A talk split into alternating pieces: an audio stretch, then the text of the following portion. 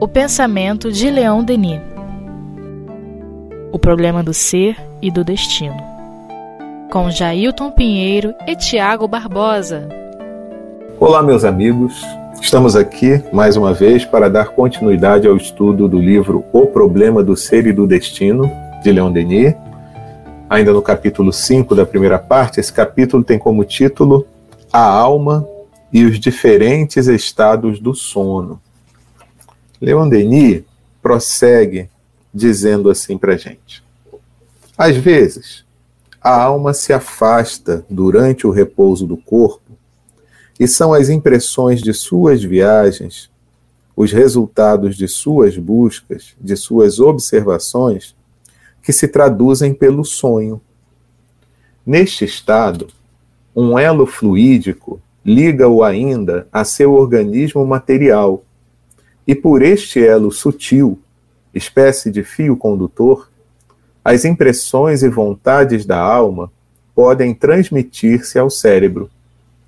É pelo mesmo processo que nas outras formas do sono, a alma comanda seu envoltório terrestre, controla-o, dirige-o. Esta direção, que no estado de vigília, durante a incorporação, se exercia de dentro para fora, vai ocorrer em sentido inverso, nos diversos estados de desprendimento. A alma, emancipada, continuará a influenciar o corpo através deste elo fluídico que continuamente os liga um à outra. Então, com sua potência psíquica reconstituída, a alma exercerá sobre seu organismo carnal um comando mais eficaz e mais seguro.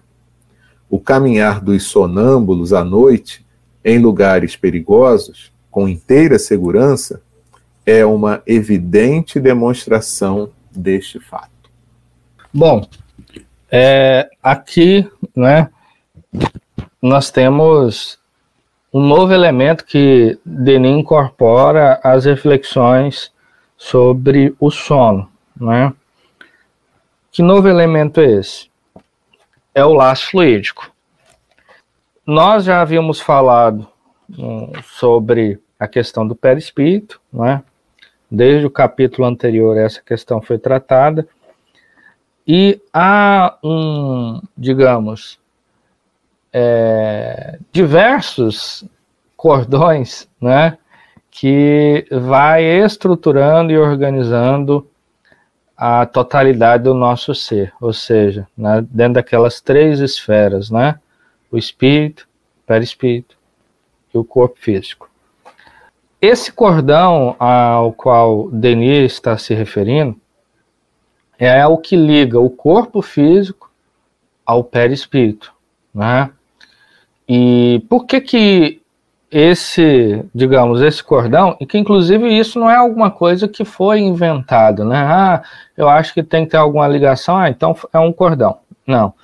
Diversos experimentos e também médiums é, em estado de transe, é, eles percebem esse cordão, né? Essa ligação que há entre o corpo e, é, digamos, o perispírito. Bom, tem uma importância vital esse cordão fluídico, porque é dele que dimana, digamos, o fluido vital que vai dar é, sustentação é, digamos, é, energética, vida mesmo, ao corpo físico. De maneiras que, quando há o fenômeno da morte, o que acontece é que esse cordão, na verdade, é uma estrutura bastante complexa, né? É, é, é, esses laços eles são rompidos, né? Eles são rompidos. E no momento do sono, igualmente, ele tem o seu papel. Porque a alma, quando ela, digamos, viaja pelo espaço, né? Há uma ligação ainda com o corpo. Porque se houvesse, digamos, um desprendimento total, haveria morte, né? E é justamente esse cordão que faz essa ligação. Então, quando por exemplo, na obra Nosso Lar, né, ou ali na obra Os Mensageiros é, é, também, né, ou, por exemplo, na obra Missionários da Luz, que há casos de encarnados visitando o mundo espiritual, enfim, é, essas visitas são feitas, muito embora o corpo físico está ali deitado, repousando, mas é, esse cordão ele continua estabelecendo o elo de ligação, né, uma ligação, como nós dissemos, energética, né, entre o corpo físico e o perispírito, de maneiras que tudo aquilo que o, cor, que o corpo é, é, sente essa essa há uma repercussão no perispírito espírito. E o contrário também é verdadeiro, ou seja, é, é, é tudo aquilo que o espírito está fazendo e realizando, uma visita, né? Está num local de maior angústia, ou num local de maior alegria, enfim, tudo isso é transmitido, é transmitido também para o corpo na medida que esse cordão ele estabelece essas, é, é, ele dá um contínuo, né, para essas sensações. Enfim, então é, é um elemento primordial, não é? é? No momento que nós estamos dormindo, esse cordão ele tem uma importância grande mesmo. Enfim. Achei interessante o que ele falou aqui, Tiago, sobre é, a questão de você, quando está no estado de vigília, você não deixa de ter o espírito controlando o corpo, né? E, como a gente já falou muitas vezes, você comentou agora também, a gente entende que isso se dá através do perispírito, né?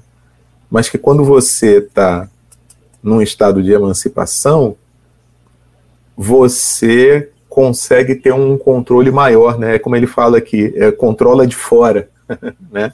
Quando você está no estado de vigília, é como se você controlasse de dentro, mas quando é no estado de emancipação, você já tem um controle é, é, que ele chama aqui de fora e um controle mais intenso, né? É, tanto que ele diz que você consegue laborar com mais segurança, inclusive, né? Porque, de certa forma, você está assumindo um, um controle mais livre, né? Da sua alma. Então achei interessante essa imagem que ele trouxe aqui. Então tem muita coisa que graças à a, a literatura espírita a gente tem conseguido entender, né, de nós mesmos enquanto espíritos que mesmo encarnados é, nós temos essa possibilidade de termos esses momentos de maior é, controle de nós mesmos enquanto espíritos, né? Eu fiquei pensando aqui, é, graças a Deus, a gente tem essa possibilidade, né? Todas as noites de ter essa, essa pequena, esses pequenos momentos de liberdade, principalmente para algumas pessoas onde a gente identifica uma vida tão sofrida, né? E de repente são esses momentos de emancipação que vão trazer a ela a elas um, um pouco de, de alívio, né? Então, muito importante, nada que Deus faz está tá fora do contexto e, e, deixa de ter uma razão de ser.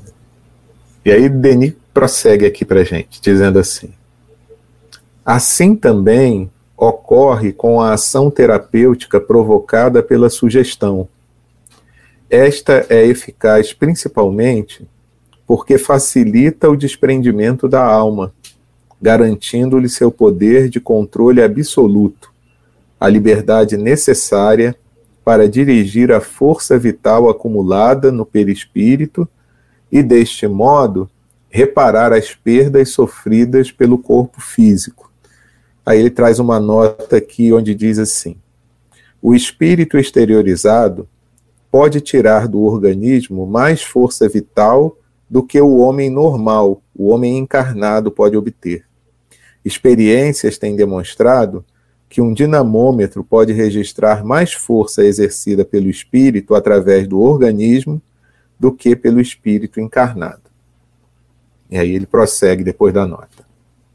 Constatamos este fato nos casos de dupla personalidade. A segunda personalidade, mais completa, mais íntegra que a personalidade normal, substitui-se a ela com um objetivo curativo, por meio de uma sugestão exterior, aceita e transformada em autossugestão pelo espírito do sujeito. De fato, este nunca abdica seus direitos e poderes de controle. Como disse Myers, não é a ordem do magnetizador, mas antes a faculdade do sujeito que representa o nó da questão. Ele dá, traz a nota dizendo que está no livro chamado A Personalidade Humana, né? Deve ser isso. Eu traduzi aqui, gente, eu não sei francês. o sábio professor de Cambridge diz ainda: o objetivo final de todos os processos hipnógenos é energizar a vida, é atingir mais rápida e completamente resultados que a vida entregue a si mesma só realiza lentamente e de maneira incompleta. É, é esse é um, uma questão muito interessante que, assim, é, nos estudos sobre o magnetismo, né, isso ganhou muita força, é, principalmente após a descoberta do sonambulismo, né, o fenômeno do sonambulismo. Porque o que se percebeu que o momento que a alma se exterioriza, né, ou seja, se emancipa, é, uma enormidade de possibilidades se abre, né? Isso é, é, assim, digamos, é natural, porque afinal de contas o espírito, digamos, os poderes do espírito, eles são bem mais amplos, né, é, do que o do corpo, né, sem dúvida nenhuma. Nesse sentido, o corpo representa né, uma certa prisão para o espírito, para suas potencialidades, né, enfim. Então, o que que ocorre? É, é, ele exteriorizado, ele tem uma capacidade maior de exercer uma influência sobre o seu próprio fluido vital. E nesse sentido, é, é, pode canalizar isso tanto para a cura de si mesmo quanto para outros. Né? Por isso que médiums é, é na, se formos estudar a literatura do magnetismo, né, Barão do Poté, La Fontaine, né, enfim, nós vamos encontrar ali diversos casos de sonambulismo onde havia curas, né, é, curas interessantíssimas. Para além disso, né, há a questão também de que, é, digamos, a própria inteligência do espírito, que é muito mais é, é, ampla né, do que a, quando ele está, digamos, no estado normal, né, ele tem possibilidades de, de encontrar soluções né, também, igualmente, bem, bem melhores. Né?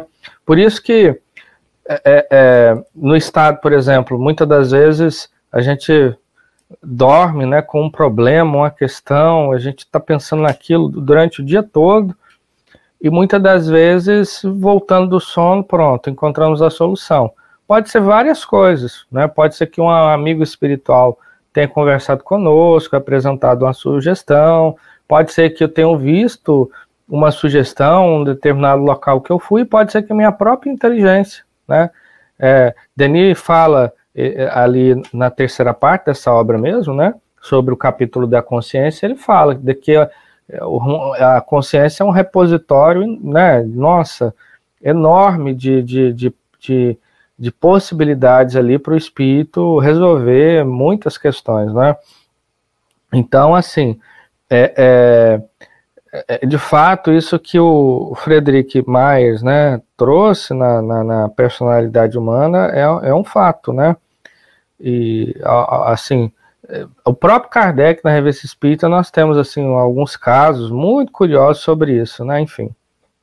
E se a gente observa os benefícios disso, né? Quando acontece naturalmente, né? Durante toda a noite, através da emancipação pelo sono, imagina a gente podendo provocar isso, né? Evidentemente, com todo o cuidado possível, né? É, com o uso os mais diversos possíveis, até mesmo de, de forma terapêutica. Então, essas potencialidades que nós temos na nossa alma e que a gente não utiliza, né? E que a gente poderia utilizar mais se a gente pudesse é, trabalhar isso de uma forma é, mais cotidiana. Então eu vejo assim, quando eu, eu, eu leio sobre essas coisas, né, eu fico pensando como não será o, o homem no futuro, quando ele não negligenciar essas suas potencialidades, quando ele entender efetivamente que ele é um espírito, né, que está temporariamente num corpo, e o espírito tem potencialidades que estão ali meio que abafadas, e que ele pode, de alguma forma, se utilizar delas, né, se ele souber é, trabalhar isso, canalizar todas essas potencialidades. Então, é, me, me, vem assim essa ideia, né, que o homem do futuro ele já não terá mais dúvidas sobre isso e ele vai trabalhar com essas questões de uma forma bem mais tranquila, obtendo resultados é, bem benéficos né, e satisfatórios para todos. Né, que a gente vê que não somente você consegue, através desses momentos de emancipação, é, trabalhar os seus potenciais anímicos, como você também tem, como a gente já falou, né, a possibilidade de entrar em contato com outros espíritos e poder trazer algumas soluções, algumas informações que vão ser úteis para a vida de todos nós, né? Então eu vejo que esse homem do futuro, ele vai estar muito mais consciente do que ele efetivamente é, né? Do que hoje nós, enquanto sociedade de um modo geral, imaginamos o que somos. E Denis prossegue. Em outras palavras, o hipnotismo é a postura em ação em um grau mais intenso das energias reparadoras que fazem parte do sono natural. A sugestão terapêutica é a arte de liberar o espírito do corpo, abrir-lhe um caminho pelo sono e permitir-lhe exercer em sua plenitude seus poderes sobre o corpo doente. As pessoas sugestionáveis são aquelas cujas almas preguiçosas ou pouco evoluídas não têm habilidade para desprender-se por si mesmas e agir utilmente no sono comum para reparar as perdas orgânicas. Bom, é, é, sendo o hipnotismo uma forma de magnetismo, é? o, o magnetismo animal, é, o momento em que o sujeito está sendo magnetizado, ele está, digamos, so, é, sob a ação magnética, né, daqueles é, do magnetizador, né? Estou sendo meio redundante aqui, mas enfim. No caso do hipnotismo, é, isso era feito através dos passes, por exemplo, né? No caso do hipnotismo, comumente, né, desde Broca, mas também é, tantos outros que têm que ao longo do tempo se dedicaram ao estudo desse fenômeno, é, se utiliza principalmente da voz, né, é, com o intuito de sugestionar e levar a alma a esse estado de transe. Né? E o que, que acontece no momento do transe? O espírito está liberto. E no caso do hipnotismo terapêutico, né, que é o que Denis está tratando aqui, como a, o, o, ser encarnado ele tem esse repositório de fluido vital, e o que, que tem isso a ver? É porque o fluido vital ele tem a, essa capacidade que né, é uma propriedade que é inerente a, a ele, né, sendo bem, bem direcionado, é da cura, né? E então nesse momento, através da sugestão, é, e isso, inclusive, até hoje é utilizado, né? Vai canalizando aquela energia para a cura de uma é, enfermidade específica. Né? Então, nesse sentido, não raras vezes, a, a, pessoa, de fato, ela, ela retorna do estado de transe, muitas das vezes, completamente curada. Vou dar um exemplo aqui, é, é, na Universidade La Saint-Pétrière, né, ficou famosa aí no século XIX, é, com o Charcot, que era um psiquiatra e também é, utilizava do hipnotismo com as histéricas. Né? Então, o que, que era a histeria na, naquele período? Era uma doença que comumente é, é, é, a pessoa paralisava um determinado membro, né? ou então não conseguia falar, uma espécie de paralisia. Né? Hoje em dia te, ganhou um significado bem diferente. Então, mas aí qual era a questão? Porque se fazia exames, é, digamos, de fisiologia e percebia que o organismo da pessoa era perfeito, mas havia uma debilidade. E aí, no momento ali do, do transe, a pessoa andava, a pessoa falava, a pessoa mexia o braço, o dedo, né? E com o tempo se percebeu que é, é, havia um efeito contínuo, né? E, e então, de fato, é alguma coisa que, que pode ajudar muito, né? Agora, como o Denis disse aqui, isso é muito interessante, muitas das vezes de maneira é, é, natural, muitas pessoas exercem essa autossugestão, né? E, e pode realizar também, né, de maneira é, sendo bem aplicado, a cura de si mesmo, né? Não precisa de um agente terceiro que vá te levar a esse estado, né? Enfim. Achei bem interessante isso, Thiago. E eu fiquei até pensando como a gente não conhece a nós mesmos, né? E as nossas capacidades, porque da mesma forma que às vezes inconscientemente eu prejudico a mim mesmo, né?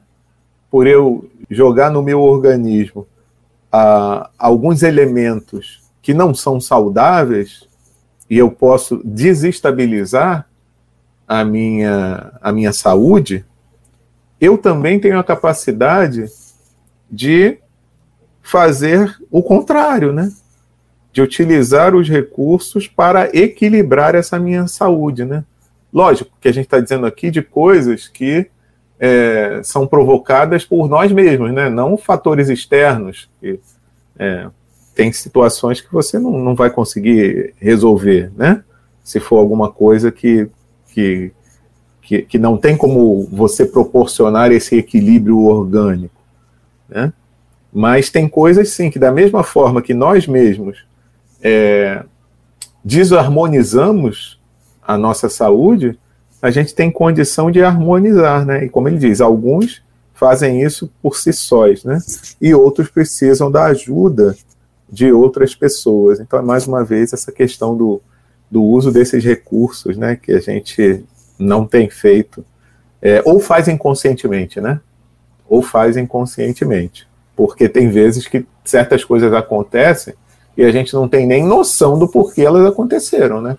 Pode ser tanto para o equilíbrio quanto para o desequilíbrio. A gente não tem noção. Às vezes a gente está bem, está numa situação boa, mas de repente alguma coisa, algum gatilho se deu e depois você está vendo que você está desarmonizado, a saúde não está muito legal, e você faz tudo, é, procura ver tudo, e nossa, organicamente está tudo certo, mas por que, que eu estou assim?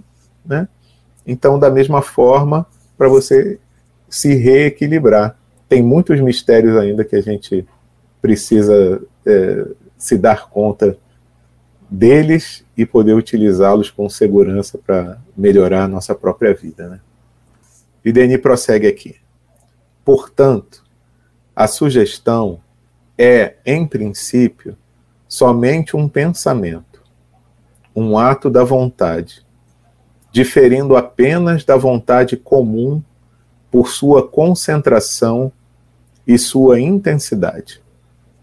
Em geral, nossos pensamentos são múltiplos e ondulantes nascem e passam, ou então, quando subsistem em nós, chocam-se e se misturam. Na sugestão, o pensamento e a vontade fixam-se em um único um, em um ponto único. Ganham em potência o que perdem em extensão. Por sua ação, tornada mais penetrante, mais incisiva, provocam no sujet o despertar das faculdades não utilizadas no estado normal. A sugestão torna-se, então, uma espécie de propulsor, de alavanca, que mobiliza a força vital, dirigindo-a para o ponto em que se deve agir. A sugestão pode exercer-se tanto no âmbito físico, por uma influência direta sobre o sistema nervoso, quanto no moral, sobre o eu central e a consciência do paciente. Bem empregada, constitui um meio muito considerável de educação, destruindo as más tendências e os hábitos perniciosos. Sua ação sobre o caráter produz então os mais felizes resultados. E aí ele traz uma nota que diz assim: em resumo, eis os frutos que a sugestão hipnótica pode e deve produzir e com vistas aos quais deve ser aplicada: concentração do pensamento e da vontade, aumento de energia e vitalidade, fixação da atenção nas coisas essencialmente úteis, alargamento do campo da memória, manifestação de sentidos novos graças a impulsões externas ou externas. Nossa, só isso? Vamos lá, Tiago.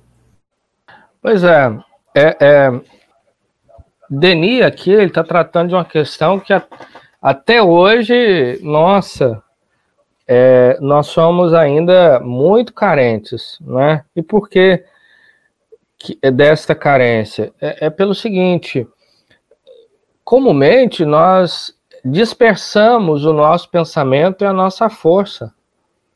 Com isso, nós não temos atenção, ou seja, concentração, nós não convergimos para um centro. Então, por exemplo, eu estou lendo um livro, daqui a pouco eu estou mexendo no celular, abro uma nova aba no computador, aí daqui a pouco está ouvindo o que o vizinho está fazendo, começo a ouvir uma música, quando dei por mim, pronto, né? E, e, quando se trata do hipnotismo, é um estado de é, grande concentração, né? Ou seja, você no caso da, da, da não da auto-hipnose, mas da hipnose, você está concentrado naquilo que o hipnotizador está dizendo, está falando. Por isso que os efeitos eles são mais, digamos, eficazes, porque nós estamos pensando somente nisso. Nesse sentido, é como um, um objeto. Se você concentra toda a sua força em um único ponto, né? a, a, capacidade de força ali é maior. Agora, se você dispersa, pulveriza, né, é, aquilo vai se perdendo. Então, é, isso, as grandes almas têm essa capacidade, né, de ficar concentrar o pensamento. Um filósofo que muitas das vezes fica meditando nas minúcias de um determinado problema, de uma questão, e consegue elaborar um, né, um raciocínio, nossa, até então é, ninguém havia trazido à, à tona é, é, determinada solução, né? Um cientista, igualmente, empenhado em resolver um problema, fica focado naquilo, né? Então, o, os efeitos disso são, por demais, é, positivos, né? Sem contar isso tudo que na nota é, Denis é, traz, né? É, dos efeitos benéficos, né? como que é, nós, seres humanos, é, teremos assim o desenvolvimento de grandes capacidades se fizermos esses exercícios. Porque hoje nós somos muito dispersos, né? extremamente dispersos. É, a gente, inclusive no próprio campo do pensamento, né? É, é, nós estamos pensando é, é, em mil coisas, né? E no final do dia você pergunta se a pessoa: o que, que, você pensou hoje? Eu fiz esse exercício uma vez com meu filho, ele falou: pai, eu não sei. Eu não sei. Você sabe o que você comeu, sabe? A, a gente vai vivendo de maneira né, muito desconcentrada, e com isso a, o, os pensamentos vão e vêm e a gente acaba que não apanha nenhum. E dá uma sensação de cansaço, porque é como se nós tivéssemos caminhado uma avenida muito ampla, né? E, e, e, e porque são a quantidade enorme de pensamento que vão nos atravessando. Né? Então, de fato, é uma coisa que todos nós temos que nos esforçar, né? É, de adquirir essa capacidade de concentrar né, os nossos objetivos, principalmente aqueles superiores, da nossa transformação moral, da nossa espiritualização, né, de tornarmos-nos seres melhores, enfim. Pois é, chegaremos lá, né, meu amigo? É, eu tenho essa dificuldade imensa de concentração e eu vejo que realmente a gente perde bastante com isso, né? Mas a gente chega lá.